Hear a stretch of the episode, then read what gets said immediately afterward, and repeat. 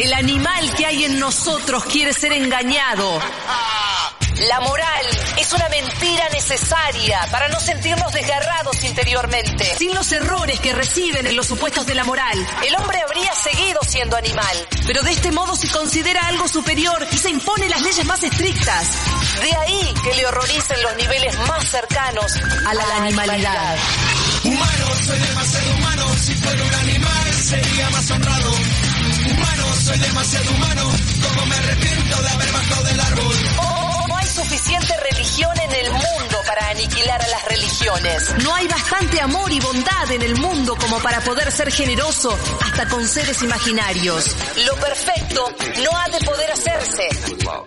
Puede que la humanidad no sea más que una fase de la evolución de una determinada especie animal de duración limitada. El hombre salido del mono vuelva al mono. Que a nadie le interese lo más mínimo el singular desenlace de esta comedia. El error convirtió a los animales en hombres. ¿Podría la verdad volver a convertir a los hombres en animales? No sé qué pasa, no sé qué tengo. Al enemigo lo llevo dentro. No sé qué pasa, no sé qué tengo. El amor, la primavera, una bella melodía, la luna, el mar. Todo nos habla plenamente una sola vez al corazón. Si es que todas esas cosas llegan alguna vez a expresarse por entero. Humano, soy demasiado humano. Si fuera un animal, sería más honrado. Humano, soy demasiado humano. Como me arrepiento de haber bajado del árbol. Humano, soy demasiado humano. Si fuera un animal, sería más honrado. Humano, soy demasiado humano. Como me arrepiento de haber bajado del árbol. Humano. Demasiado humano. Humano, humano. Demasiado humano. Allí donde ustedes ven cosas ideales, Soy demasiado humano. yo veo cosas humanas. Demasiado humanas.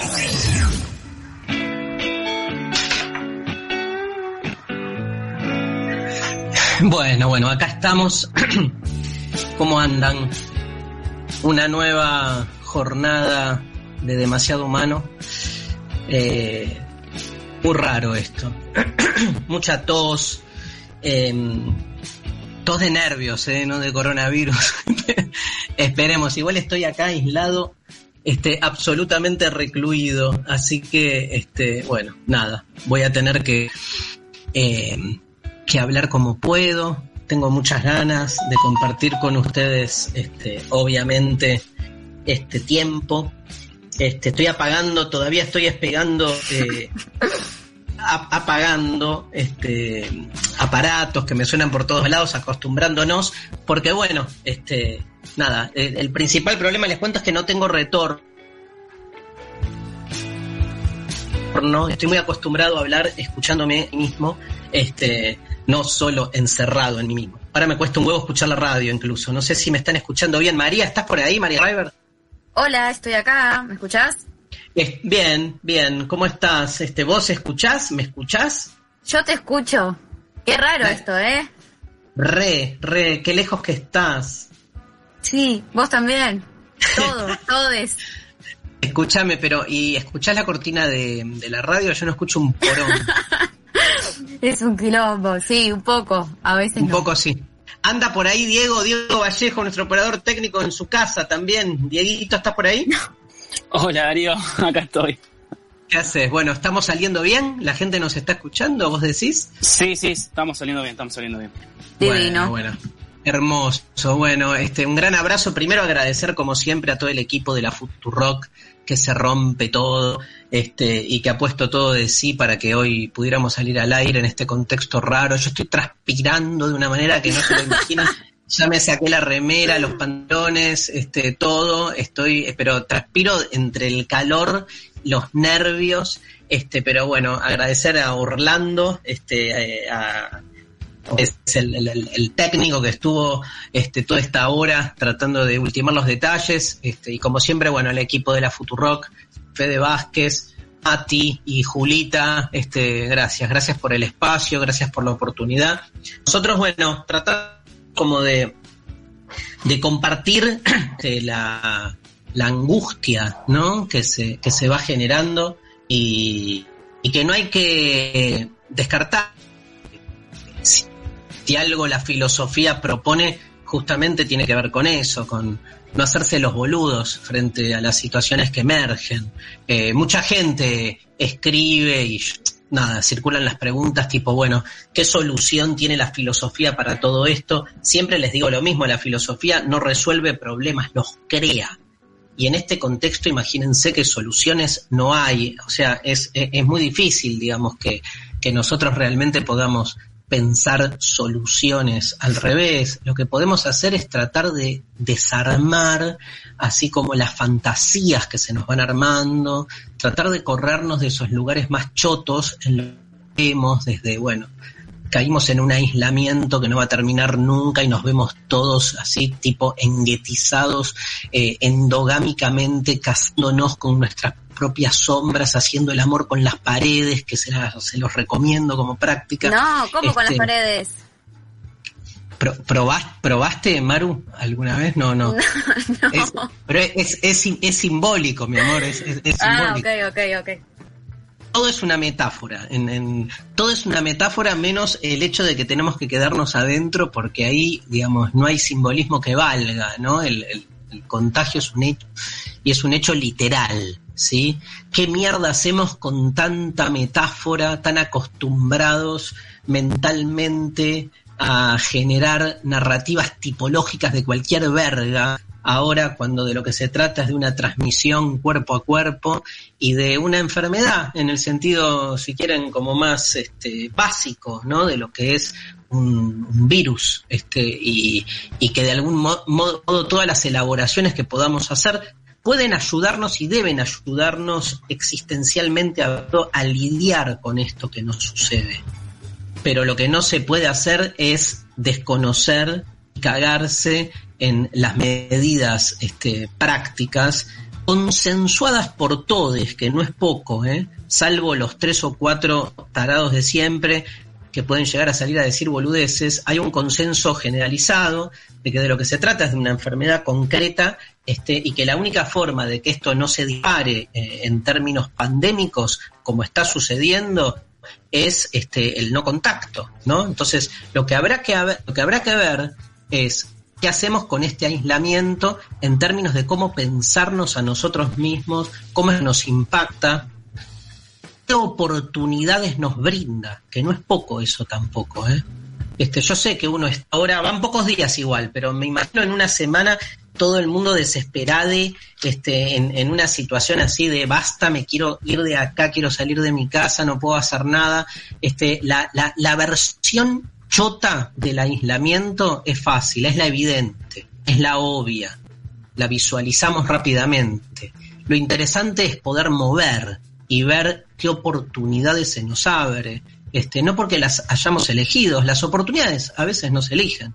Son justamente oportunidades porque resultan este, eh, algo no elegido, ¿no? Como que irrumpen. Y uno en todo caso ve qué hace con eso. Esto nadie lo eligió. Interesante también para pelearnos contra esa idea tan predominante de un individualismo acérrimo que piensa que uno es dueño de sí mismo y que hace lo que quiere y que todo depende del mérito de uno y sin embargo situaciones como estas hacen descalabrar un poco todo esto. El individuo en la pandemia del coronavirus se ha vuelto claramente un mito más, ¿no? No jodamos más con este, ese valor eh, incólume e incuestionable de un individuo que decide por sí, que es libre, ambicioso y toda esa pelotudez de la que se ha vuelto así como munido una, una idea de individualismo que no resiste un virus, no jodamos, porque no solo no se resiste una idea de, de- individualismo para salir de un esquema como este, donde claramente son las implicancias colectivas, las imbricaciones comunitarias las que nos permiten dar, este, en todo caso, un salto. Nadie se va a salvar de esto por sí solo. Pero además la idea de individuo colapsa porque vos no elegís si el virus te contagia o no. O sea, no entraste a un supermercado y decidís este, si querés estar enfermo sano. O sea, co- cortémosla con la omnipotencia del individuo porque nos damos cuenta que acá hay algo que nos trasciende. Estas situaciones límites que nos colocan en otro lugar. Está buenísimo, digamos, este, ver qué hacer con eso. Es una chotada infernal lo que pasa, o sea, eso no me cabe duda. Pero es muy interesante ver, de nuevo, las oportunidades que se nos oportunidad, ocasión, digo, tiene esta ocasión de distinto, este, y qué permite entonces vislumbrar. Digo esto porque hay un dios griego, el dios griego del tiempo, que se llama este, Kairos. Este, saben que los griegos no tenían un único dios para el tiempo, los griegos no tenían un, único dios para nada, para el amor, para la felicidad, hasta para la envidia, tenían muchos dioses que manifestaban formas distintas de justamente de ser de esos estados de ánimo. Y con el tiempo pasa lo mismo, con estados de ánimo, fenómenos de la naturaleza. O sea, está el tiempo cronológico, el tiempo lineal, que era Cronos, el tiempo eterno, llamado Aion, pero también estaba Kairos, que era un muchacho, ¿no? representado por un muchacho, que es el tiempo como oportunidad, como ocasión, como quien dice, bueno, esta es una oportunidad donde el tiempo se detiene y veo qué hago con esta situación. El tiempo se detiene porque me imagino que nadie está poniendo el despertador. Me imagino que nadie está midiendo, está mirando el reloj. La cuarentena nos obliga a repensar nuestra relación con el, con el tiempo. Y se nos abre una dimensión cualitativa del tiempo, donde nos obliga a resignificar nuestro cotidiano. Se acabó el cotidiano de la enajenación social, donde nuestro tiempo es un tiempo definido por la línea de montaje que el sistema delinea en nosotros. Ahora tenemos la posibilidad de apropiarnos del tiempo para perderlo, de apropiarnos del tiempo para llevarlo para otro lugar. Se acabó el estar, nadie te corre, nadie te corre más, todo indica que la entera va, va a durar más. Entonces, el tiempo se nos mide de, otra, de otro modo. Obvio que las horas siguen siendo las horas y que el reloj sigue funcionando, pero ¿saben qué? No importa. Importa porque se redimensiona nuestra relación con nuestras prácticas, pero sobre todo con nuestros tiempos. Podés tirarte a no hacer una mierda durante un rato y no pasa una goma. Y eso que no pasa es todo porque no hacíamos otra cosa en la vida que estar absolutamente enajenados para aprovechar económicamente el tiempo en todas las cosas que se nos daba a hacer y de la que no podíamos salir. Estamos hablando ni más ni menos que del orden, gente, y este es el tema de hoy, un tema que elegimos para no entrar linealmente en la cuestión del coronavirus y de la cuarentena, queremos hablar del orden y por eso tenemos una consigna para hoy. María Stanriver, bienvenida una vez más. Contanos la consigna que tenemos para hoy. Bien, para el día de hoy les pedimos que nos respondan a través de nuestras redes sociales, eh, tanto Twitter, Instagram, arroba Futurocok o a través de la aplicación. La consigna es, ¿qué orden harías mierda? Así Tremenda. de simple, sí. ¿Qué, qué, qué agarrarías si dirías este orden lo mando a la chota? ¿La chota es sinónimo de mierda en...? Sí. Estamos, Sí. estamos tremendas, estamos tremendas. Bueno, Escúchame, ¿y vos pensaste? eh, no. Bueno, No, a ver. creo que va algo, o sea, lo que se, lo primero que se me vino fue algo como de la índole de- del orden patriarcal, fue lo primero que se me apareció. Después eh, no profundicé. Claro, porque hay órdenes, obviamente, que tienen que ver con cuestiones más sociales o culturales y órdenes como más, más interiores, ¿no? Más internos. Este, me parece que se juega un poco eh, en esas dos líneas. Eh, em, yo me la agarraría claramente con el lenguaje, Maru, pero porque tengo una cosa histórica, digamos. Claro. ¿Qué orden haría, haría mierda? El orden de la gramática, totalmente. Y, y- y tratar de, de hurgar en un no lenguaje que no diga. O sea, que hable desde el no orden o el desorden, obligándonos a una descomunicación que comunique, ¿no? Perdón que estoy, digamos, pero estoy encerrado hace tres días y ya es como que eh, a implotar los estados alterados, pero estoy en, una línea así. Aparte me faltás vos, que estás tan lejos. Contanos dónde, en dónde estás, desde dónde nos estás hablando, Maru. Contanos el contexto, que estás en una habitación. Estoy en una habitación Sí, en una habitación que por suerte eh, soy una privilegiada que tiene una terraza en la cual respirar aire y, mirar el sol un rato. Eh, y bueno, estoy tratando de sobrellevarlo lo mejor posible, eh, como tratar de cambiar el chip un poco y de no seguir en, en esa ansiedad de la rutina normal y entender que ahora es otra la, la, rutina, otro el tiempo y que hay que adaptarse y tratar de padecer lo menos posible y de disfrutar en la medida que se pueda el desafío que nos está imponiendo la cuarentena.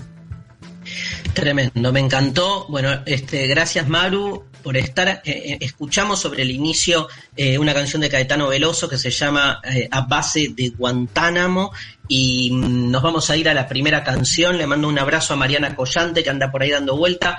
No sé si va a hablar con nosotros o nos va a mandar unos audios con parte de, de unas reseñas que tiene para hoy. Sofi Cornell está en redes, ahora volvemos y leemos algunos mensajes. Este, en la operación técnica, Diego Vallejo. Eh, nos vamos a la pausa escuchando, Diego, ¿te parece? A la patrulla espacial con este temazo llamado Desorden.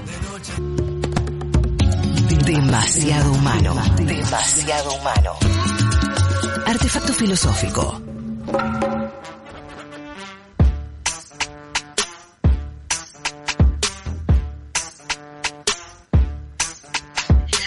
Bueno, seguimos, ¿no? Seguimos aquí en la Futurock. Tenemos muchísimos mensajes. María, estás por ahí, ¿no? Sí, acá estoy. ¿Quieres que te lea un par de mensajes? Dale, leo las de Twitter las de la aplicación, ¿te parece? Me parece. Por la aplicación, eh, Oyenta nos manda, ¿qué temazo para arrancar? Caetano, te amo. Bueno, nosotros, nosotros amamos a Caetano también, así que eh, nos ayuda a pasar la cuarentena. Eh, Caro dice, demasiado humano, demasiado humano, otoño, la combinación más linda en esta cuarentena, junto con la gente que cumple y se queda en su casa. Les quiero. ¿Qué más? Roberto. No, espera, espera, divina, porque me parece que hay algo, dos cosas. Con Caetano tiene como más de 55 discos, o sea que este, les recomiendo hacer un recorrido por la obra musical de Caetano Veloso desde el inicio, a finales de los 60, después con el proyecto Trop Picalia, digamos, es conocer la historia de un autor y conocer eh, al mismo tiempo la historia de Latinoamérica en 40 años o más, casi 50 ya, donde posta que ir viendo esas canciones, ir viendo, digamos, la obra de Caetano, los cambios musicales y los cambios en las letras, da como una especie de pantallazo de lo que fue gran parte de la historia viva de nuestra América Latina de estos últimos tiempos. Así que genial eso. Y lo otro, lo que dijo la otra oyente en relación a, quedarse en casa, me parece, y un poco para terminar, Maru, algo de lo que decíamos antes este, en, la, en la introducción, Em, como que hay un aspecto político y un aspecto existencial puesto en juego acá. A mí me parece que el político es incuestionable, el valor del Estado, el Estado presente, un Estado presente que no se sobrepase, ¿no? También como ciudadanos tenemos la obligación de estar muy atentos a ambas cuestiones, ¿no? Este, no deja de ser una democracia que toma decisiones lindan la frontera, vamos a verlo en un rato, de, la ley y de lo justificativo en términos de, la inserción del Estado en los derechos ciudadanos. Le reclamamos a la presencia, este, que no venía teniendo mucho en los últimos años, hacerse cargo de esto, se hace cargo, digo, una vez más entender que la salud es una cuestión política, porque no tiene que ver únicamente con la dolencia individual, sino que miren todo lo que está implicando. Pero también, además de lo político, se abre este, la esfera eh, existencial. Cumplamos las normas, lavémonos las manos, no salgamos de casa, pero al mismo tiempo este, problematicemos todo, se nos cante el orto, sostengamos los dilemas que haya que sostener, démosles tiempo infinito a replantearnos todo, desde el vínculo con el otro, desde el valor de la comunidad, hasta qué mierda hago con mi vida de mierda que se puede acabar en nada de mierda por una mierda de virus que no la mierda. Y incluso exigirle o pedirle a un virus que respete, ya hable de un cerebro de mierda que no entiende una mierda de lo que nos pasa. Entonces, todo eso también es bienvenido. Este es el tiempo para, digamos, este, darle este lugar y darle tiempo a que nuestra cabeza nada se problematice, pero en esa decisión que también está bueno entender, ¿no? Porque digamos, este, me parece que eh, somos esa dualidad. Somos los que tenemos que quedarnos en casa, pero quedarnos en casa no significa empelotudizarnos o volvernos, volvernos más tarados que antes. Al revés, realmente se puede este, eh, trocar esta exigencia eh, no, no solicitada en algo que pueda ser muy beneficioso para cada uno. Y beneficioso es este, eh, que la imaginación se libere y, y, animarnos a hacer algo así como, si me permiten, una introspección radicalizada. Ya es tiempo de hacer una introspección jugada. Y que si nos damos cuenta que la mayoría de las cosas que estamos haciendo son una mierda antes de la cuarentena, bueno, termina la cuarentena, loco, a mover un poco. ¿eh? Porque se acaban de dar cuenta que nada nos quedamos adentro un mes, o que de nada te podés morir, o que de nada mira lo que pasa. Entonces es, es, es un buen momento para repensar eh, la mayoría de las boludeces en las que estamos este, insertos. ¿Seguís, Maru?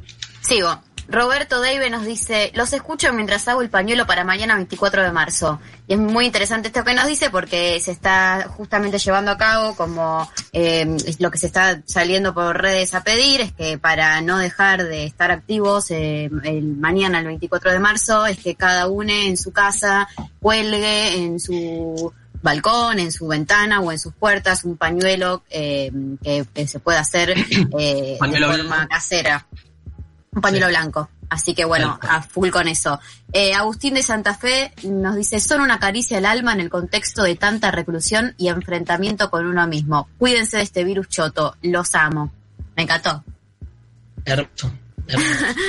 Agus dice, se escucha muy bien. Fugaceta, nos dice, eh, Fugaceta nos dice, la cortina demasiado humano se volvió muy real con esto del corona. Mariana dice, aguante la filo, gatos productivistas. Eh...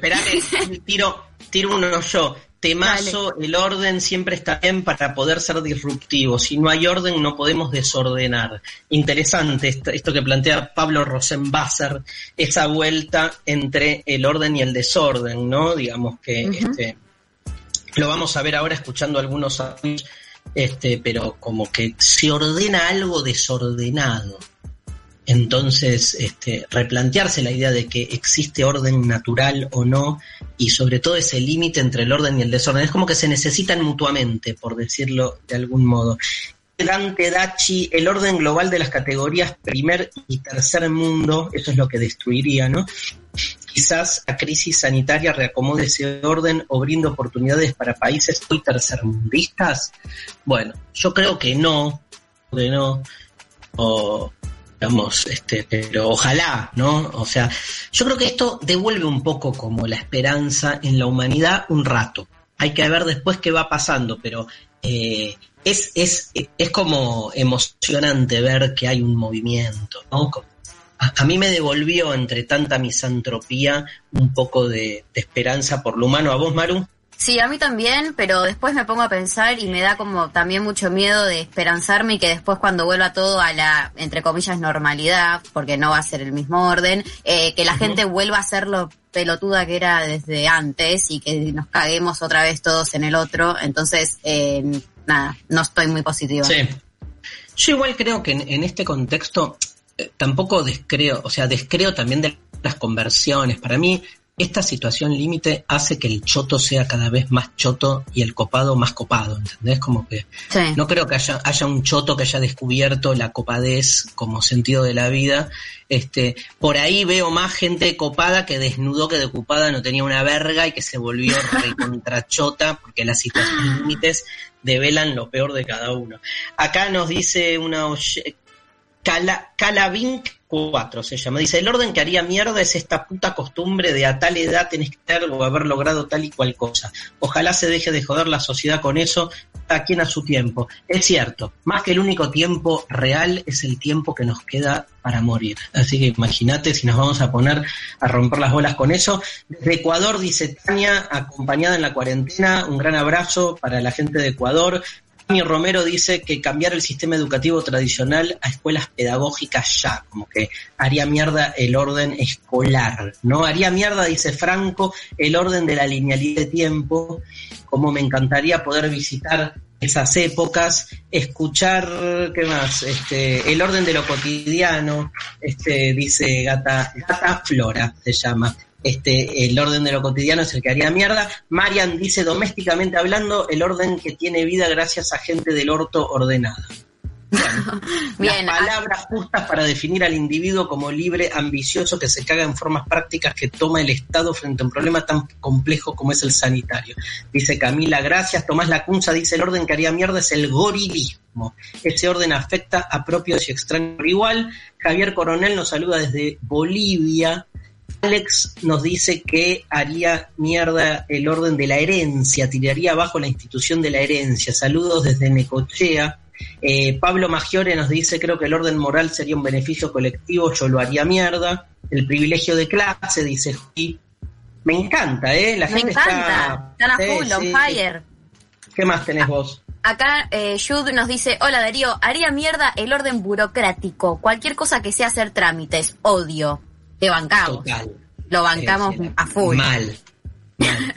eh, Bel nos dice, con la democracia es lo mejor que tenemos, superémonos, viva Perón. Bueno, eh, Ro dice, el orden patriarcal, las instituciones escolares y sí, la chota es sinónimo de mierda. Tremenda. Bueno, cada uno... sí. Acá alguien tira el, hay muchos que tiran el heteropatriarcado, eh, rompería el orden del trabajo capitalista, el orden del amor, dice Benjamín, todos esos constructos y dispositivos que nos condicionan en nuestras relaciones vinculares afectivas, sentir el amor sin condicionarlo, Benjamín, todos te amamos, pero nos cuesta un huevo. Nos cuesta un huevo. Ceci dice, haría remierda el orden de tener que ser productive y la presión social de vincularse. Nací para, nací para estar en cuarentena. Me encanta. Nací, nací a estar en cuarentena, es remera ya eso. ¿eh? sí, por favor. Eh, Maggie dice, haría mierda el orden represor. Los milicos a la calle. Ayer nos maltrataron en la calle mientras llevábamos alimentos para las ollas populares. Esto pasó en Mar del Facha. Bueno, un horror. Y bueno. Acá eh, Romero dice nombrar, etiquetar, clasificar los vínculos.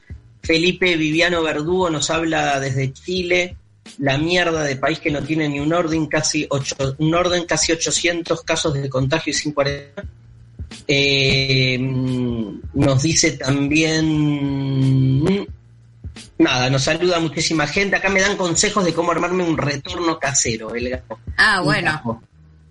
¿Tenés mal? Eh, docente dice, la escuela de Sarmiento, que haría mierda. Eh, Uru dice, la jornada laboral de 8 a 18 horas. Pefa del Mar dice, el orden de la familia, venerar y respetar autoridad solo por edad. Eh, Pablo, Pablo dice, reventaría el orden de ordenar la casa y ordenar la ropa. Yo también. ¿A quién se le ocurre eso, no? ¿A quién se le ocurre? Se le ocurre? Que es tan importante. Yo no puedo creer, hablando en serio, Maru, ¿no? De, de, de órdenes.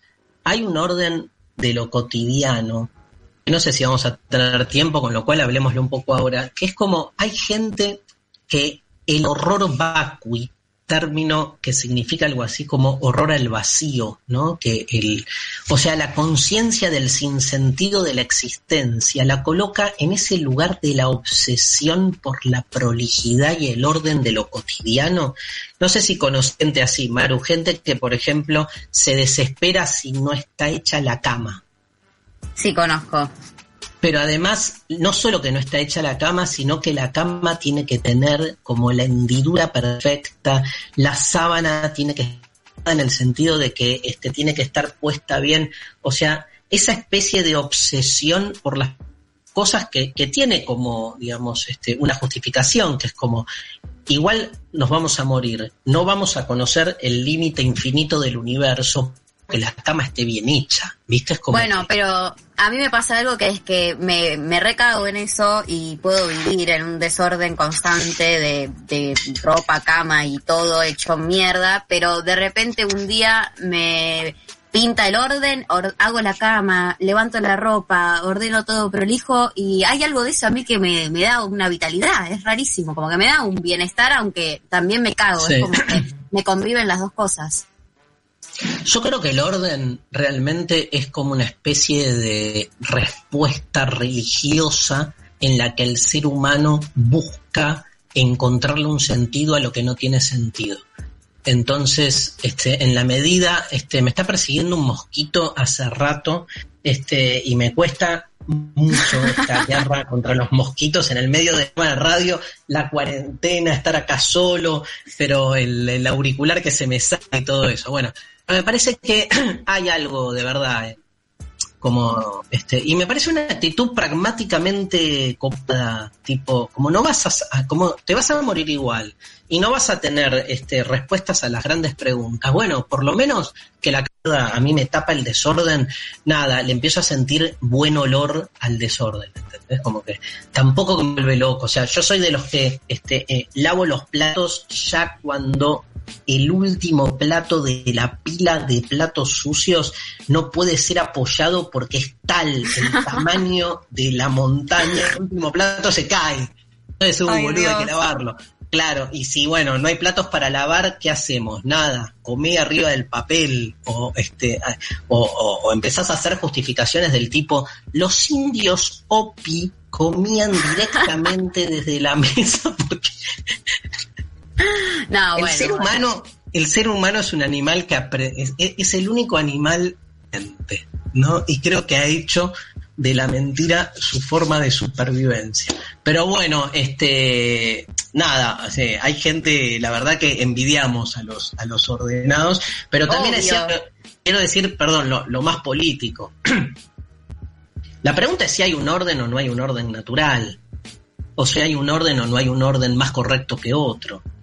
Y en general con lo que te encontrás, Maru, es con que eh, los grandes privilegiados en la historia de la lucha de clases o de las luchas políticas son los que han logrado imponer como orden general lo que a ellos les conviene.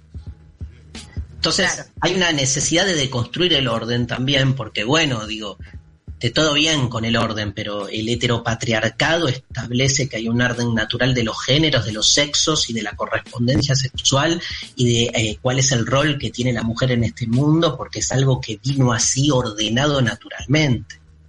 Este, lo mismo el sistema capitalista, lo mismo, digo, todo sistema de méritos este, y de privilegios de algunos, este, casi siempre lo justifica de ese modo. a veces, de construir el orden tiene una motivación, a veces no, digo, siempre, de construir el orden tiene una motivación política, porque pone en evidencia esa especie de argucia del poder, que es hacer pasar lo propio como si fuese algo natural.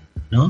Entonces, este, bueno, nada, eso me parece importante, digo, eh, uno de los lugares donde se manifiesta el orden es en la ley, por ejemplo, y la ley, digamos, siempre está, casi siempre, como regulando y sosteniendo eh, un orden social que beneficia a algunos este, y nada, y perjudica a muchos. Así que este, desde ese lugar también nos parece interesante el cuestionamiento de todo orden natural. Eso no quita que nos preguntemos filosóficamente si hay orden o no en la naturaleza.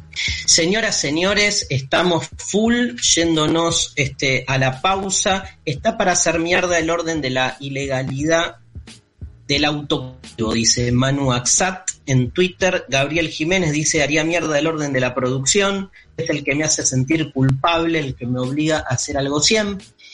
Eh, nos, eh, nos dice, debemos subvertir todo orden, dice Gerson David Cabrera, que se presente como el único posible, debemos interpelar el discurso ordenador del poder, hermoso. Creo que es un momento peligroso, dice Flori, para los que estamos solos, encerrados en un departamento, sin la familia, y en un contexto de noticias que va a empeorar, bancarse un panorama desesperante viendo gente llorar y morir por TV solos, te la debo, help. Bueno, estamos ahí contigo, Flori, este...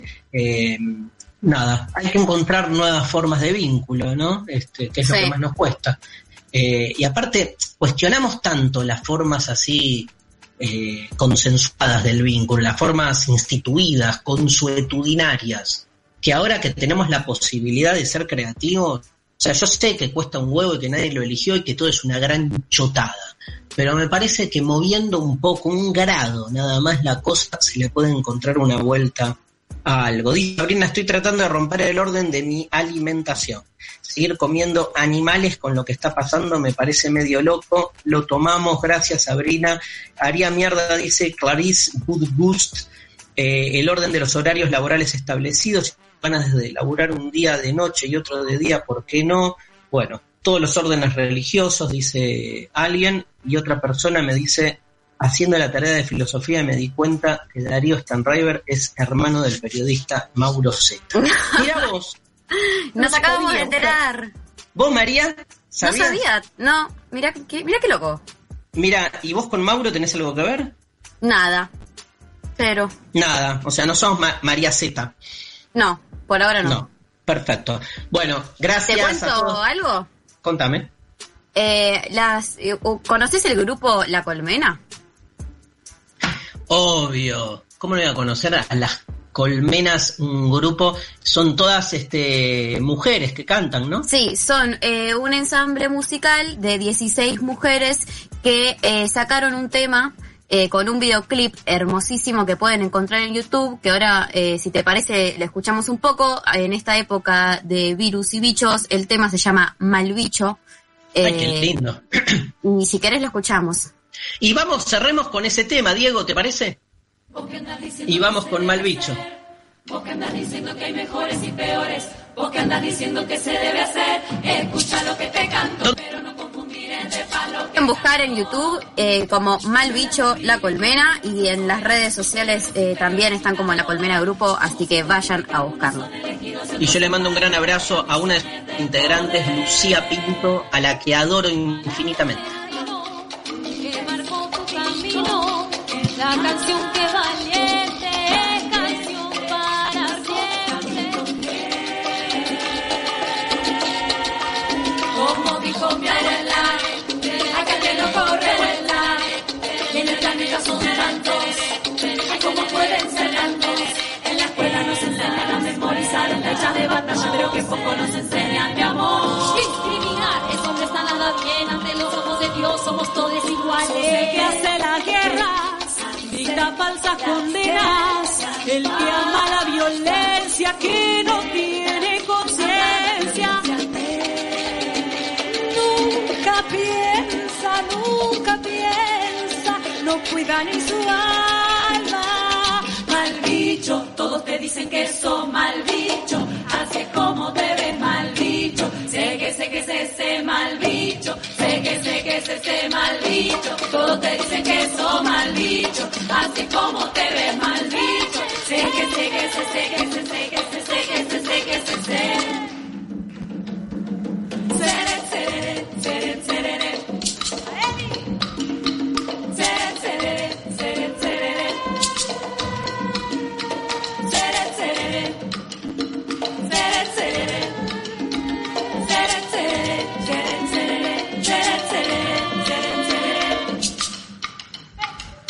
Porque van lastimando a quien se ve distinto, imponiendo postura siempre con mano dura. Vos tenés para abrigo, otros mueren de frío, sos el que anda matando,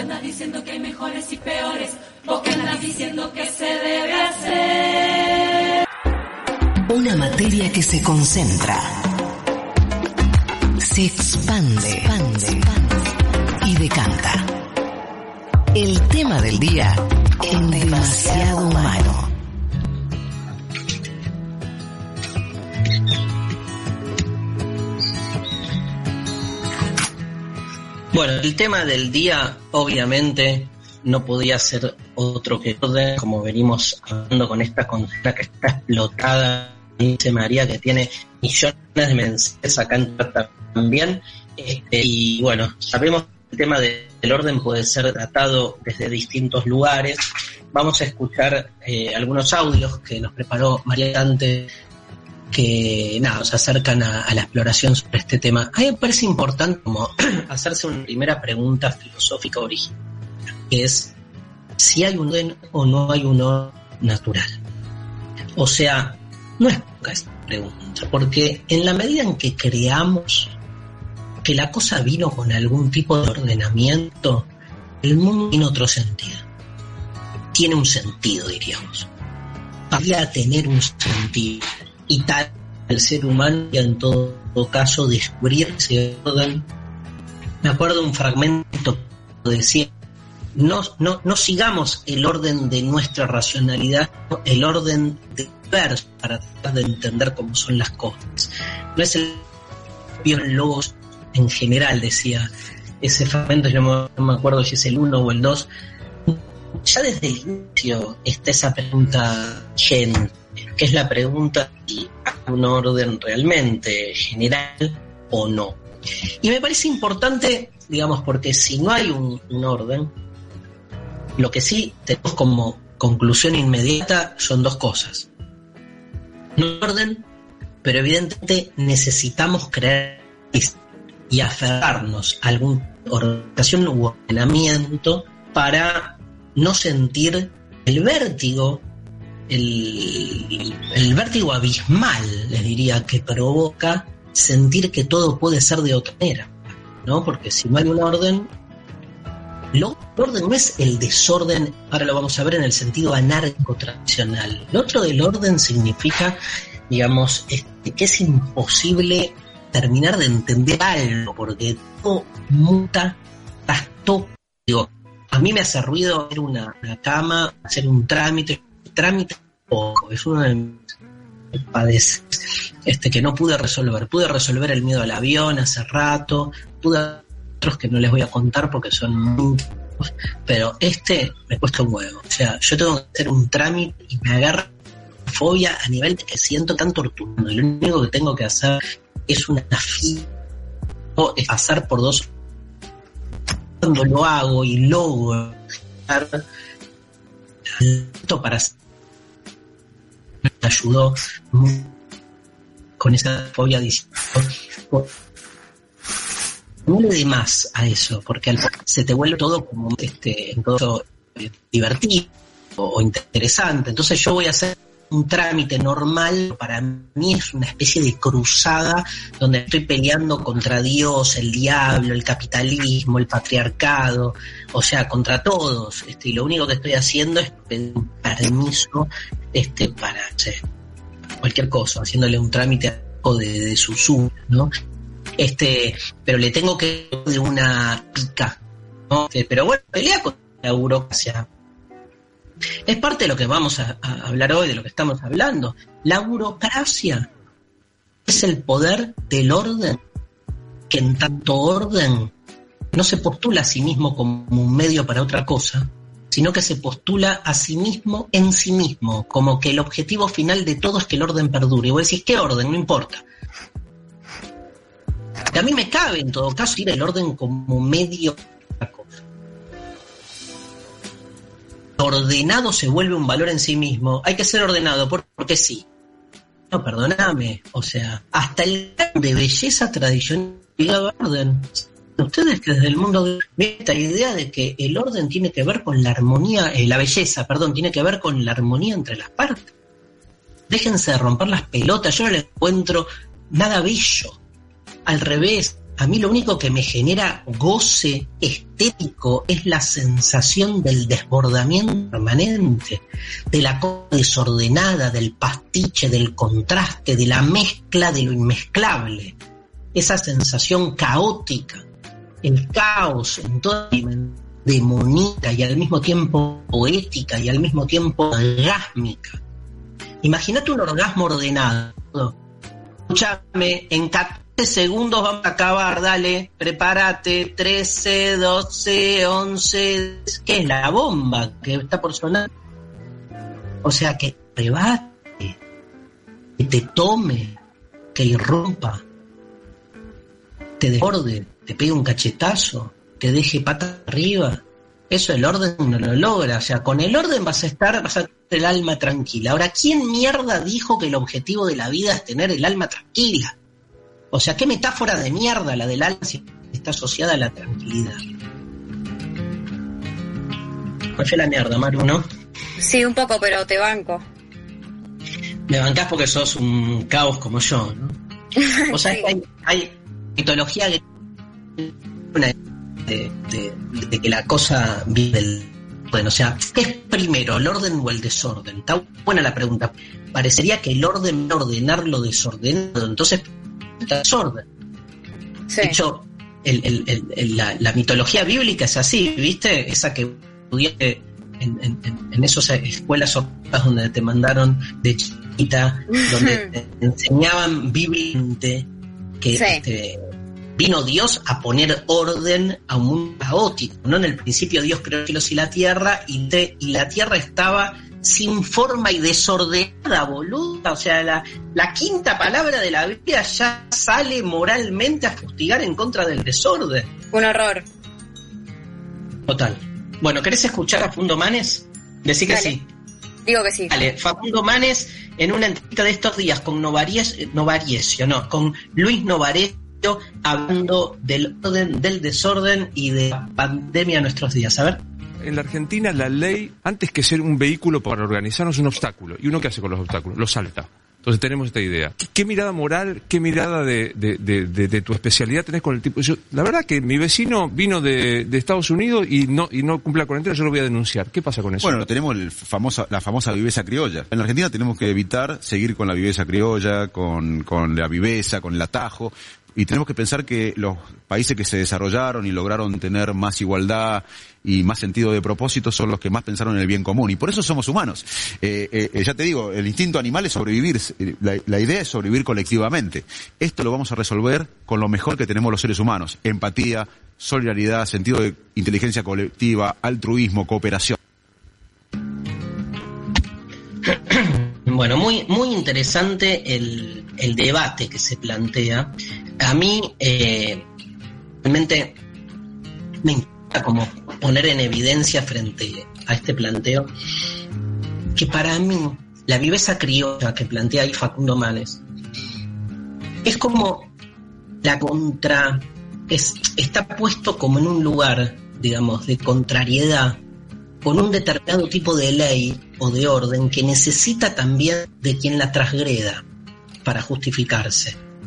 Entonces, ¿qué quiero decir con esto? Que, o sea, estoy totalmente en contra de la viveza criolla, pero estoy en contra de la viveza criolla porque estoy en contra del orden criollo. La viveza criolla es un combo que empieza en un determinado tipo de ordenamiento que dice estar representando necesidades reales de lo humano y en realidad lo que suele pasar en general es que se presenta como un ordenamiento más de los tantos posibles, pero se crea a sí mismo el único, ¿no? Entonces, en esa eh, postulación de unicidad de este orden, se necesita quien lo transgreda.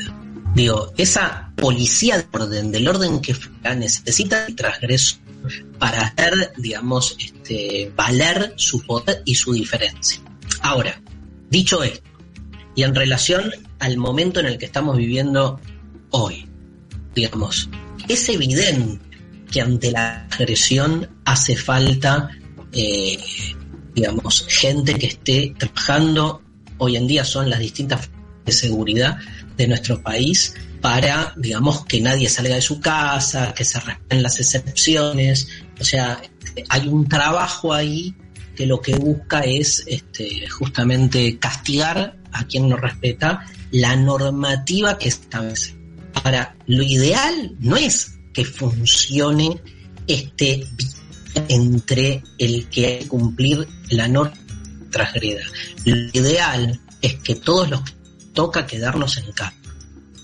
Nos toca, a mí me toca, yo tengo una de las excepciones porque haciendo un programa en Canal 7, 14 a 16 horas y en ese momento me voy a buscar un taxi y me tengo que ir al canal, digamos, como parte de esta normativa.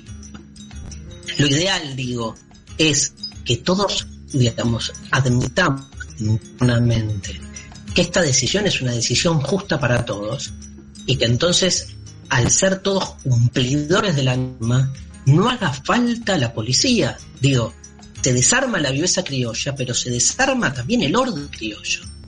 Y es una manera de pensar actuar a la que no estamos acostumbrados. Pues estamos acostumbrados al imperio de la ley y al imperio de la transgresión. Y casi como, viste, eh, el abrazo final entre el amigo y el enemigo, porque a la policía le hace, le viene bárbaro que haya delincuencia, y a la delincuencia le viene bárbaro que haya policía. Porque ese desarme ese binario, digamos, son dos esquemas que carecer de sentido y se caen.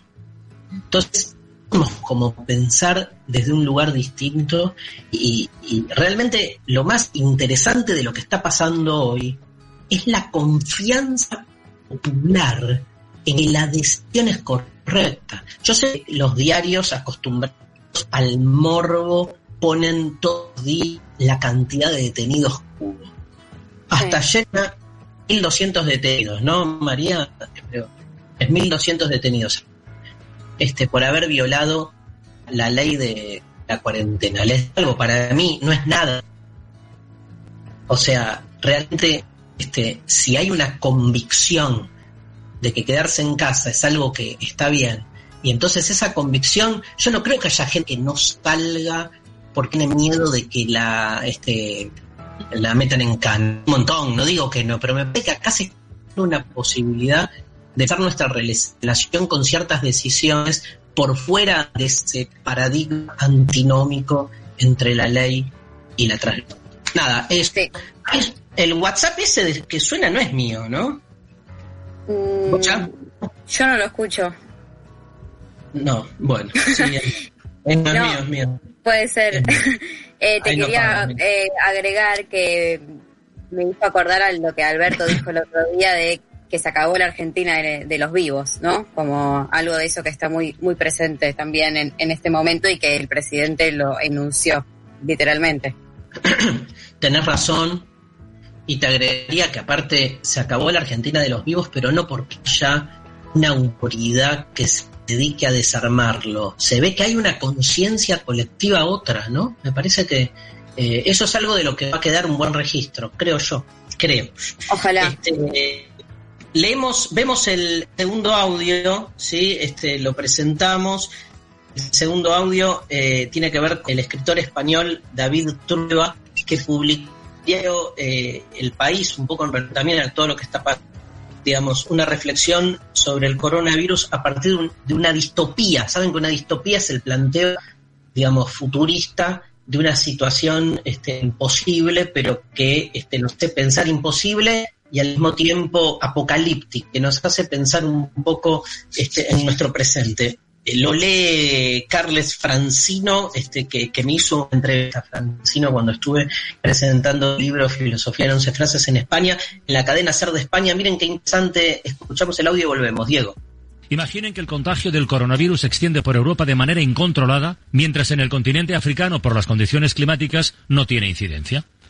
Aterradas, las familias europeas escaparían de la enfermedad de manera histérica camino de la frontera africana. Tratarían de cruzar el mar por el estrecho. Se lanzarían en embarcaciones precarias desde las islas griegas y la costa turca. Perseguidos por la sombra de una nueva peste mortal, tratarían de ponerse a salvo. Pero, al llegar a la costa africana, las mismas vallas que ellos levantaron los mismos controles violentos y las fronteras más inexpugnables invertirían el poder del freno.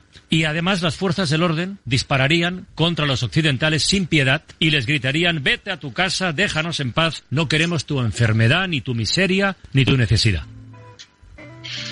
Tremendo, tremendo. O, eh, María, se- te perdí. Acá estoy. Ah, bueno, no, no, digamos, tremenda imagen, por lo que de algún modo nos hace pensar esta situación, es eh, cómo, digamos, las mismas fuerzas occidentales, para sostener su propio orden, han creado un sistema de defensa que hace del otro siempre eh, nada, que viene eh, disonantemente a romper el anterior. Y esos sistemas de defensa garantes puestos en una perspectiva este, diferente siguen funcionando y terminan a sus mismos creadores. Entonces, un mundo en el cual para sostener orden, ¿no? este, tantos sistemas de defensa atravesados, digamos, por la exclusión, por la negación del otro, por el- la disolución del supuestamente desordenado, ¿no? Que queda fuera del orden, ¿no? ¿Quién es el que queda fuera del orden? El que de algún modo se lo excluye con alambradas este, eh, intensas, fuertes, que no lo dejan entrar por ningún lado. Digo, ese dispositivo de exclusión, después no importa quién está de un lado o de otro. Es increíble que aquellos que han creado esos sistemas de exclusión, distópicamente, como plantea Trueba, pero digamos, este, yo- Hola. ¿no? que aquellos que de algún modo han estado del lado de adentro, mañana les toca estar del lado de afuera. Y dispositivo se vuelve un procedimiento formal, no mira a quién. Entonces es interesante castianamente preguntarse si uno quiere este, para sí mismo lo que el otro, no porque cambiaría así un poco el esquema. ¿Tenés mensajes, Maru? Sí, hay mensajes. eh, leo un par de los que nos estaban mandando ah, eh, por la aplicación. Agustín de Santa Fe nos dice, haría mierda el ordenamiento que disponen para la educación en general. Una verdadera verga. Muchos Eh, están contra del orden educativo, ¿no? Sí, un montón. Eva dice, haría mierda el orden de la alimentación, eso de las cuatro comidas y en esos horarios me doy cuenta que no me funciona tanto. Las, las cinco comidas. ¿cuál es la quinta? Bueno, Y sí, de nuevo, Sí. un secuencial, ¿no? Y Facundo dice, el orden de películas de Netflix es una mierda. Bueno, los algoritmos son como una especie, ¿no? De ahí, de, de bicho orden que nos eh, caga la vida a veces también. Eh, Sophie Cornell, dis- Sophie Cornell dice, hago mierda el orden binario, basta de tener que elegir una sola cosa. Genial, la bancamos. Sofi. Muy, bien. bien. Uno más. Dani nos dice, María y Darío, qué bueno escucharlos en este momento. Me emociona lo que está pasando. No paro de, analizar, reflexionar y pensar. Mucho in- insight, mucha introspección y mucha reflexión. Tenemos tiempo. Veamos el lado positivo. Bueno, muchísimas gracias a todos. Eh, vamos a escuchar una canción, Diego. Te chicos, hacemos una pausa. De duelo, volvemos con más demasiado humano. Demasiado humano. El desierto crece.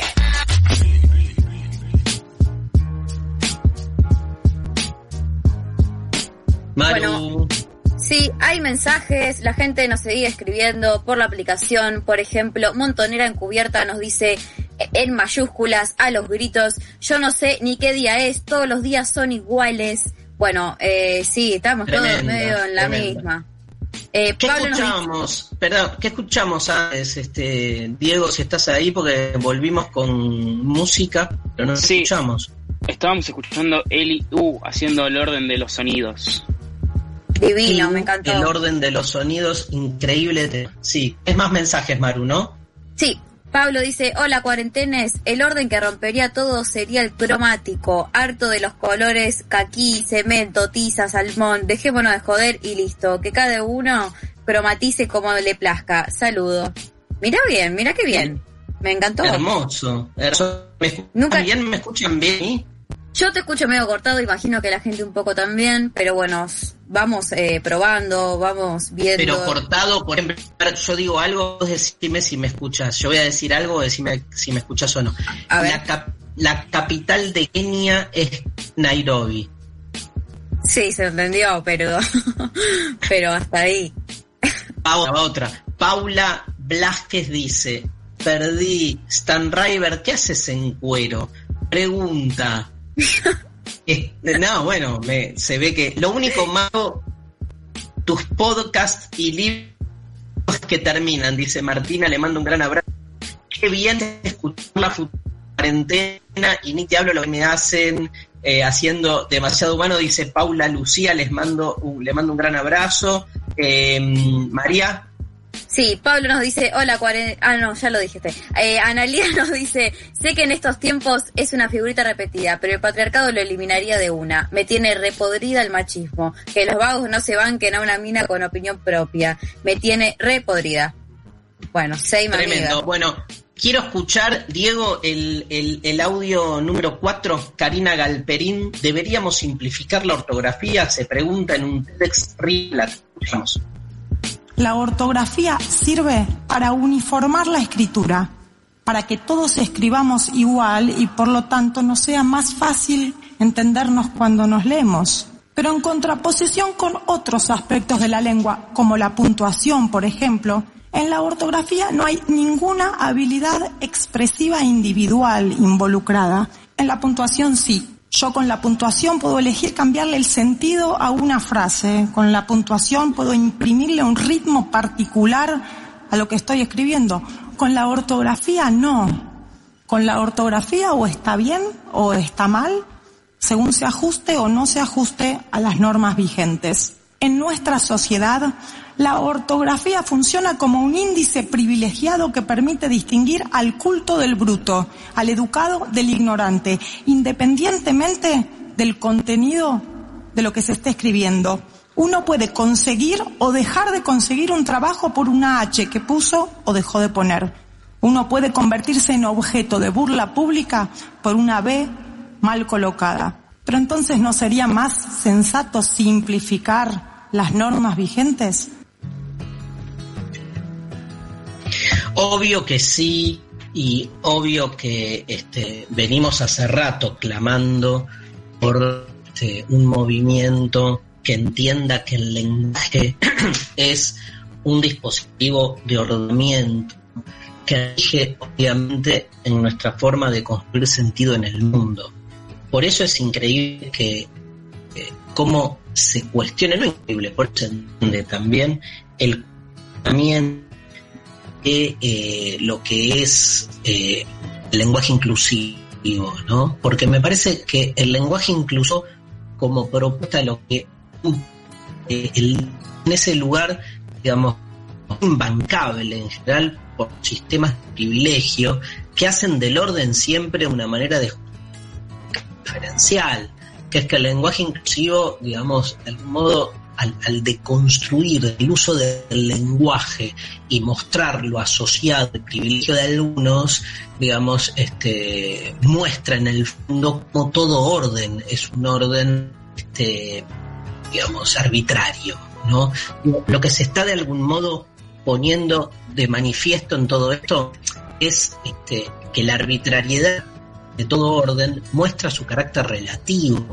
O sea, al no haber un orden único y el orden es ser estar siempre en función o en relación, por eso relativo, no en relación a un contexto. Entonces, este, esa capacidad de que el orden pueda ser de modo muestra al mismo tiempo Ahora, está claro cómo la puntuación, o sea, el uso del lenguaje, aunque la puntuación también tenga su normativa, es como ese otro aspecto subjetivo, que hay un orden que es el orden del lenguaje, pero también ese orden puede ser de algún modo este, versionado este, a partir de la puntuación que hace que cada uno eh, las palabras les dé un sentido distinto.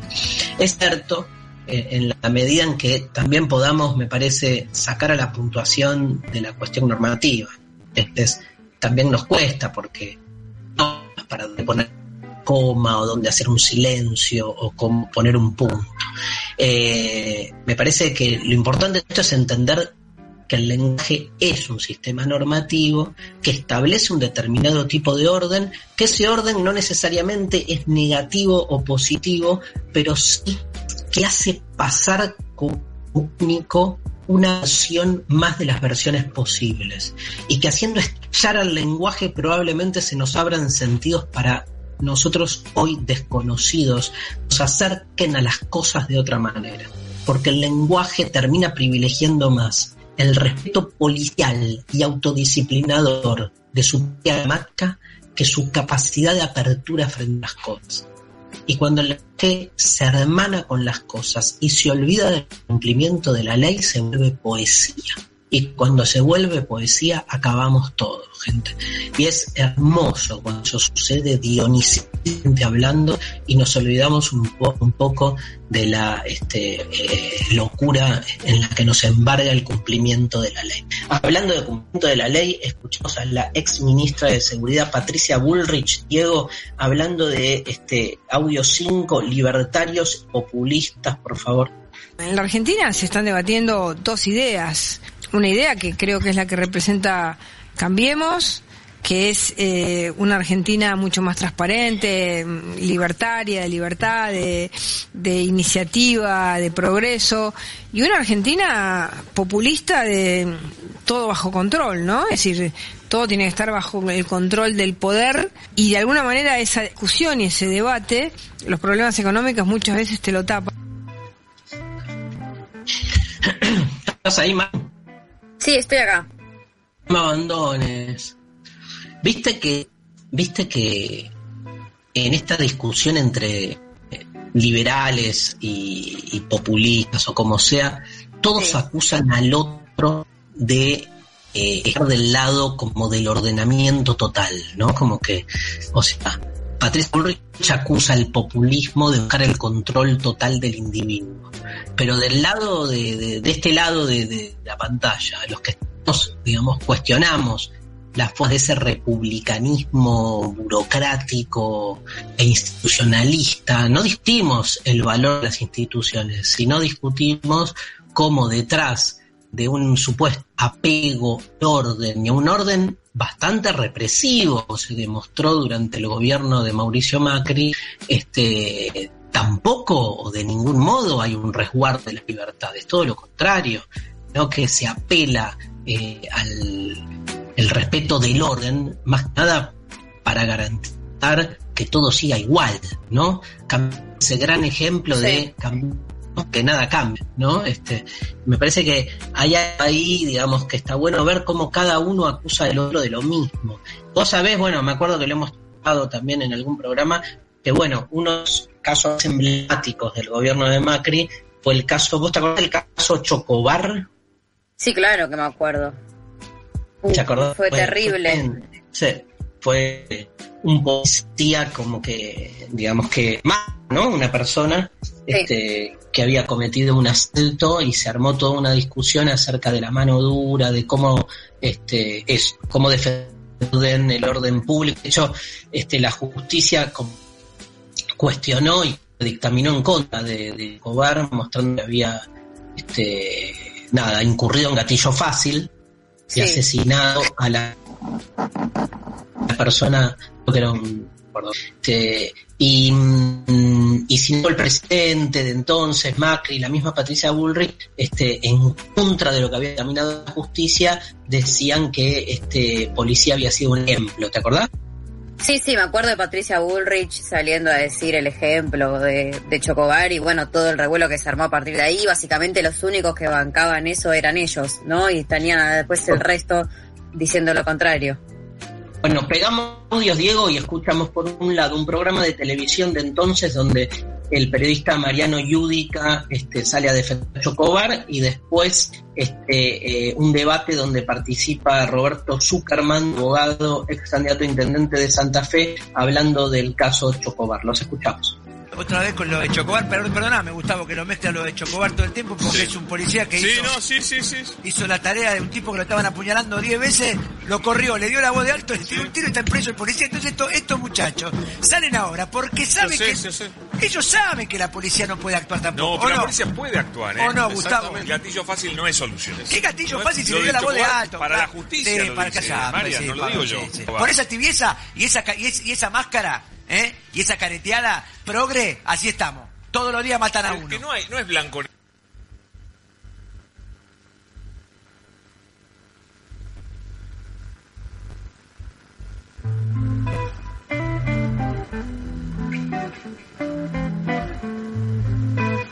¿Qué sigue? Disculpame, Darío, ¿cuál? El de Roberto Zucker, número 7, que se dice mano dura. Ok. Lo que me asusta mucho es eh, lo que hace el presidente Macri, lo que hace la ministra Bullrich, eh, bajando una línea a la fuerza de seguridad de que esto está bien, de que está bien que los policías eh, maten a, a personas que en principio han delinquido, eh, pero que se extiende a las protestas sociales. Digo, tenemos el caso de Santiago Maldonado, tenemos el caso de Nahuel, digamos, ¿no? Generalmente los sectores progresistas le terminan regalando a los sectores más conservadores la temática de seguridad porque tienen muchísimas contradicciones al respecto. El tema es, eh, ¿hace falta policía? Hace falta policía. ¿Hace falta policía instruida, bien paga, con una estructura saneada? Sí. El tema también es las órdenes que uno le da a la policía. Esa simplificación de, de la mano dura, la tolerancia cero, digo, es una cuestión muchísimo más compleja. Entonces, no es que estamos hablando de viva la joda, que haya delitos, que, que maten, que roben y que pase cualquier cosa. No, no. Lo que estamos diciendo es que tiene que haber órdenes claras a la fuerza de seguridad y acompañar lo que tiene que ver con una seguridad democrática. Si me preguntas a mí, como, ¿cuál es, es una de las deudas más importantes que tiene la democracia del 83 esta parte? Es no haber tenido una política de democratización de la fuerza de seguridad. Brillante, brillante. Este, yo coincido, ¿sí? Le, le agregaría lo que dijo Zuckerman, eh, o sea, no haber resuelto el tema de fuerzas de, de las fuerzas de seguridad en una sociedad democrática que no estén siempre al filo de poner en jaque la legalidad de la democracia. Porque este, el problema con nuestras fuerzas de seguridad es que siempre juegan en los márgenes pero en los márgenes en el sentido de que su accionar es un accionar que están debiendo estar contemplado por la constitucionalidad de la ley, sin embargo, o sea, solo funcionan estando al borde de la ley, a tal punto que se da esa dialéctica pedorra y perversa en la cual parecería haber una especie de coherencia entre la policía y la delincuencia donde terminas de entender quién es quién, quién necesita de quién, este, y, y me parece que es, clave, digamos, como di- disolver este esquema. Lo mismo, el, el caso Chocobar eh, nos hace pensar también en esa falacia entre esos dos modelos que hay en relación a la ley, al cumplimiento del supuesto orden y de la seguridad. No nos da el tiempo, pero de que se abren esto, la meritocracia, bueno, un montón de temas, pero hablando de lo que es la cuestión de la de la, de la inseguridad, esta, esta falsa, este, este falso dilema entre, por un lado, la mano dura, o sea que para que este, descienda la delincuencia que ponerse punitivista, mucho más duro con las penas, y del otro lado el garantismo, ¿no? La idea este, mal expresada, porque la idea de lo que es el garantismo expresan los garantistas, expresan los punitivistas que hacen lo exageran, arman como este, una especie de caricatura que es irreal. Entonces se cree que el garantismo es, este, ningún delincuente es culpable de nada porque es producto de estructuras sociales que lo han este, puesto en ese lugar. Bueno, a ver, me parece que hay que diferenciar las cosas, parece fundamental entender que si pensamos la delincuencia en términos individuales no entendemos un carajo. Pero no entendemos un carajo porque seguimos creyendo en el individuo. Y entonces es la misma lógica con la que, que un individuo elige lo y decide por lo que cree, también decide delinquir, ¿no? Parece que hay que salirse de ese esquema y entender que vivimos en estructuras sociales que ya nos ubican funciones y roles. pero del mismo modo que pasa el heteropatriarcado, del mismo modo que pasa en la sociedad de clases.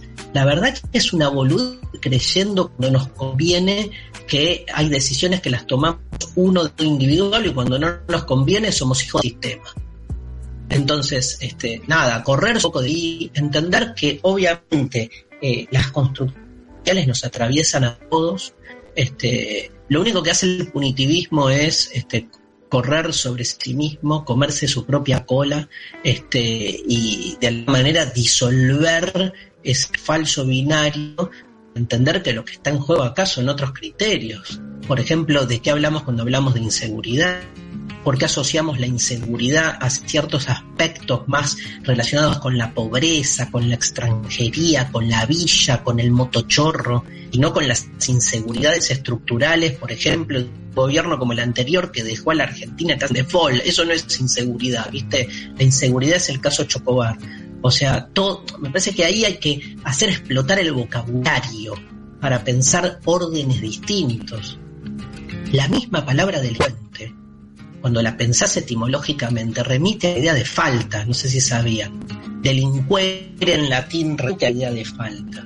No solo del que comete la falta, sino de aquel que le hace falta. Ojo con la idea de carencia, porque también nos reescribir un poco toda historia que estamos analizando. Bueno, últimos mensajes, más. Dale, eh, Ivana nos dice, chiques, gracias por estar bancando en cuarentena. En Uruguay estamos esperando si hoy el gobierno encara un poquito y declara la cuarentena total. Matías dice, haría mierda todo orden conservador, sea de la iglesia o cualquier estado. Eh, Jacqueline nos dice, no veo la diferencia entre la angustia de los domingos y la angustia de este día. Ayuda. Yo tampoco, estamos, es como un domingo eterno, alguien puso por ahí en Un día de la marmota, ¿no? Es medio el día de la marmota, pero versión cuarentena y coronavirus. El tema, el tema es si no se termina nunca, porque el día de la marmota significa que puede durar. Aparte, nada, angustiante, pero además, ¿no, no pensás, Maru, cómo va a ser el día después? Poner que la cuarentena dure un mes. Sí. Es como cuando, cuando te caes la pata, viste, te y el primer día que salís a caminar, adorás caminar, el tercer día ya sos el mismo pelotudo siempre. Sí, sí, yo creo que, que vamos a salir todos corriendo, abrazarnos, tocarnos y a los tres días ya no vamos a odiar de nuevo y no vamos a querer saber nada. No me cabe duda, cabe duda. Eh, dice Guillermo Joselín Cerdal en Twitter. Me cuesta muchísimo esta con soy muy obsesivo del orden y no sé qué destruiría. Quizá eso mismo me lleva a la destrucción y logro una deconstrucción de este modo también. Qué lindo, que asuma obsesión por el orden, dice Giovanni Alio, rompe el hermoso orden de las leyes de Newton y Einstein, así podría viajar por el universo, salir de la láctea, mirar cerca un agujero negro, volver y ver la info para estudiarla. Yo con toda esa info me voy a la soronga. ¿Te imaginas? viendo, claro, o sea, nada, no vuelvo. Yo te entiendo, Giovanna, que quieras volver. Este, yo si llego al agujero negro, salgo ahí levitando por el mundo hasta el final como el capitán Beto buscando imposible. Bueno, ¿nos vamos a la pausa? Dale. ¿Te parece? ¿Nos vamos escuchando los redondos? Buenísimo, me encanta también está presente en el demasiado en cuarentena. Así que la presentamos en esta sección hermosa llamada Otras Palabras. Nos grabó un audio Mariana y está medio en vivo ahí, en vivo y grabado al mismo tiempo. Así Mariana, te escucho. Hola Darío, María, Diego y a todos los y las que están en esta transmisión. Eh, yo aquí cumpliendo mi cuarentena como se debe en un balcón de Villa Crespo. Mañana se cumple el aniversario número 44 del inicio de la dictadura militar y ya sabemos que no podemos marchar como hacemos cada año, entonces se me ocurrió hacer un pequeño aporte para mantener viva la memoria y les voy a recomendar la lectura de dos libros escritos por Marta Dillon y Félix Brusone hijos de desaparecidos que hablan de sus padres víctimas del terrorismo de Estado.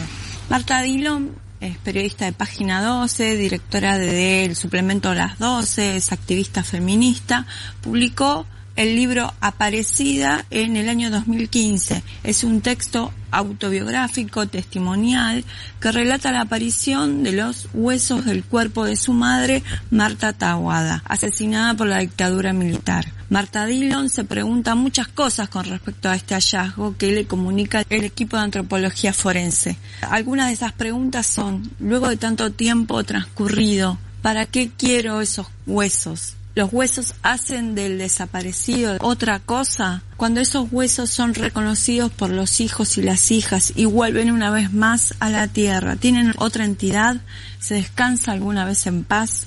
Marta Dillon pone en escena sobre todo el cuerpo de su madre, el olor, la textura de la ropa, apenas algunas anécdotas y sobre todo saberla una mujer deseante, que se separó de su marido para encontrar otro amor.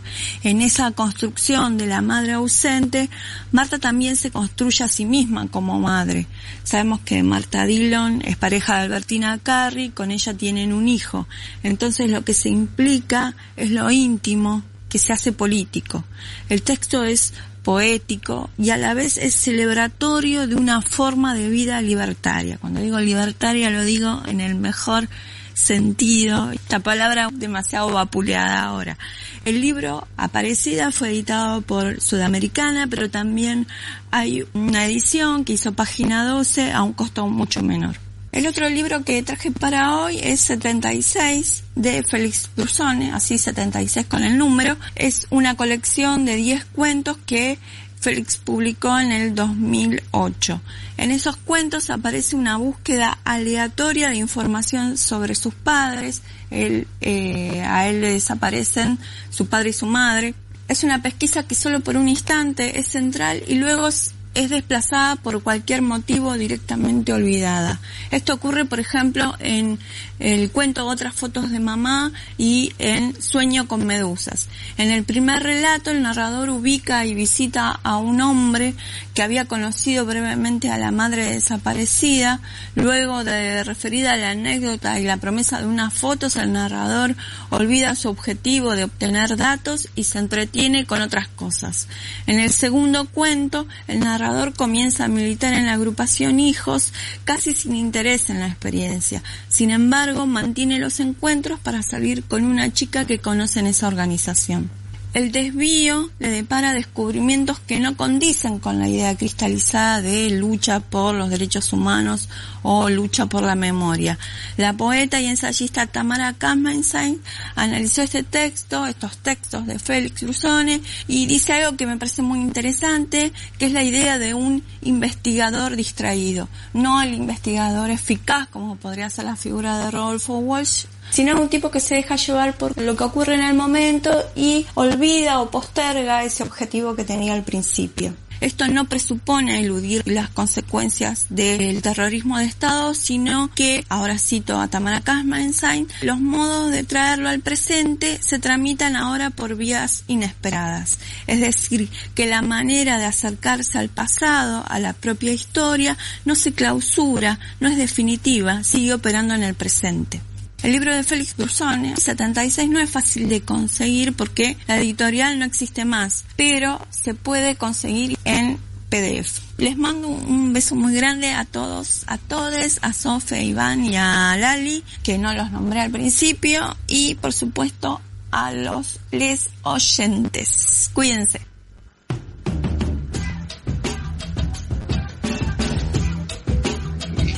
Gracias, Mariana. Impresionante. Dos lecturas fundamentales para estos tiempos que, se vienen, este, sobre todo mañana. Eh, un día que, bueno, a muchos eh, hemos pasado el 24 de marzo, los últimos, de las últimas décadas en la calle. Va a ser realmente impactante no estar en la calle. Hay otras calles como por ejemplo la, calle de las redes, que también se ha vuelto un espacio público, por decirlo así, y entonces, bueno, haremos un modo este podremos eh, hacernos de modo que también es una manera de seguir peleando por una sociedad democrática y por la necesidad de, de, esos tres este, emblemas que hacen a la memoria este, del, de cada 24 de marzo, ¿no? Este, eh, memoria, verdad y, justicia, que de algún modo me parece resumen un poco la sensación de aquellos que este, damos por una sociedad democrática y y los que la dictadura este, obviamente eh, y no, pero que se vuelve indioso estar siempre en una bacha cotidiana contra todos esos resabios fascistas que todavía subsisten en, las sociedades y que están a la expectativa de cualquier situación medianamente ambigua para volver a, a reaparecer. Así que, este, alertas, como siempre, por un 24 de marzo. María, tenés mensajes, te escuchamos. Sí, eh, ¿sabes qué? Nos llegan noticias de la Universidad Nacional de Quilmes. Ajá, Tal como fue indicado el domingo 15 de marzo del corriente, las clases en modalidad presencial se encuentran suspendidas hasta el 31 de marzo. Durante estas semanas, la Secretaría de Gestión Académica trabajará para que todos los cursos presenciales cuenten con un aula habilitada en el campus que, permi- que permita la cursada virtual. En cuanto a las carreras virtuales, las clases continuarán con normalidad, de acuerdo a lo estipulado en el calendario académico. Se ha suspendido el operativo de exámenes finales en todas las series del territorio nacional, incluida la sede Bernal. Se evaluará la situación para los futuros operativos de exámenes finales. En cuanto a los posgrados, eh, en lo que respecta a la tesis de posgrado, se sostendrán las defensas, pero se realizarán sin público. En cuanto a lo que es extensión, se suspenden las actividades de la Secretaría, incluyendo los cursos de modalidad presencial. Solo se dictarán los cursos de modalidad virtual y se suspenden las actividades de los proyectos de extensión. Para los becarios se recibirá la documentación faltante a través del correo electrónico correspondiente. Te puedes enterar de otras novedades en unq.edu.ar. Por otro lado, también nos llegan novedades del Ah, sistema. Nos llegan novedades del sistema universitario argentino. A partir de la suspensión de clases en los diferentes niveles educativos en el país como medida para mitigar la propagación del coronavirus, el Consejo Interuniversitario Nacional y el Ministerio de Educación de la Nación Argentina firmaron un convenio marco que posibilitará la producción y difusión de contenidos pedagógicos por parte de la Asociación de Radiodifusoras Universitarias Nacionales de Argentina, la Red Nacional de Audiovisuales Universitaria y la Red de Editoriales Universitarias Nacionales. Además, en la web del CIN vas a poder encontrar los enlaces creados por las instituciones universitarias públicas para impulsar una serie de campañas que promueven la prevención y contención de la pandemia del coronavirus en Argentina. Más información en sin.edu.ar y por último tengo para comentarte que en esta temporada de Demasiado Humano eh, seguimos agradeciendo a Benito Sport que nos eh, acompaña este 2020 y también a Os Patrones, la obra social de los patrones de cabotaje con más de 50 años de experiencia en salud.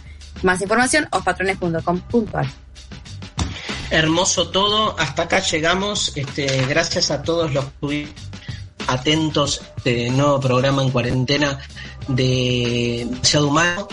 Diego Vallejo en la operación técnica, este Matías, Fede, Julia, equipo grande de Futurock por seguir estando por nosotros. El equipo entero estuvo trabajando diferente hoy, pero todos muy concentrados. Iván Santarciero, Fico Cornell, eh, Mariana Collante, María Stanriver. Les dejamos un gran abrazo. Esperemos que el lunes que viene todo un poco más, no sé, más que este, pero bueno, la van a Carla. Hermanos, hermanas, hermanes. María, te mando un abrazo. Abrazo para vos y para todos. Dale, este, nos vamos. Nos vamos. ¿Qué nos vamos escuchando, Maru? Nos vamos escuchando eh, California Uber Alles Did Kennedys. Vamos, hasta el lunes que viene.